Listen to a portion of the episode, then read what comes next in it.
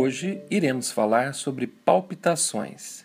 Palpitações constituem a percepção anormal dos batimentos cardíacos. São sintomas e, como todo sintoma, serve de pista para o diagnóstico da causa.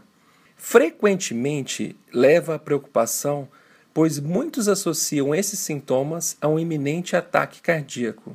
As palpitações podem ser percebidas como aceleração instantânea ou pausa, como aceleração contínua dos batimentos ou como descompasso no ritmo do coração.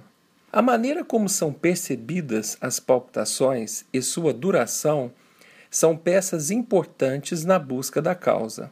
Se a aceleração ocorre durante o esforço, é absolutamente esperada e quase sempre normal exceto nos casos de taquicardias ventriculares ou atriais desencadeadas no esforço. Pode ocorrer em pessoas com infecções, quando tem febre ou em consequências de hipertiroidismo. Se as palpitações ocorrem no repouso, isso pode ser devido à liberação de adrenalina de um aborrecimento, uma discussão, raiva, ou pode ser devida a arritmias cardíacas, e é aí que é um ponto importante onde devemos sempre pesquisar e definirmos qual tipo específico de arritmia. Se a palpitação é tipo falha ou instantânea, provavelmente é devido à presença de extrasístoles.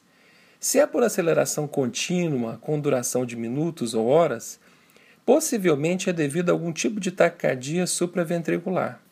Se ocorre um descompasso no ritmo do batimento cardíaco, possivelmente a causa é fibrilação atrial.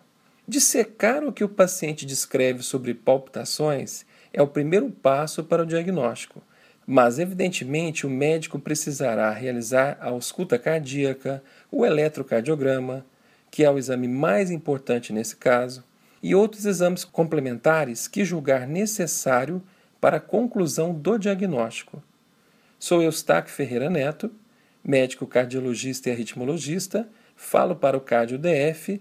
Mais áudios como esse você encontra no site www.cardiodf.com.br. Até a próxima.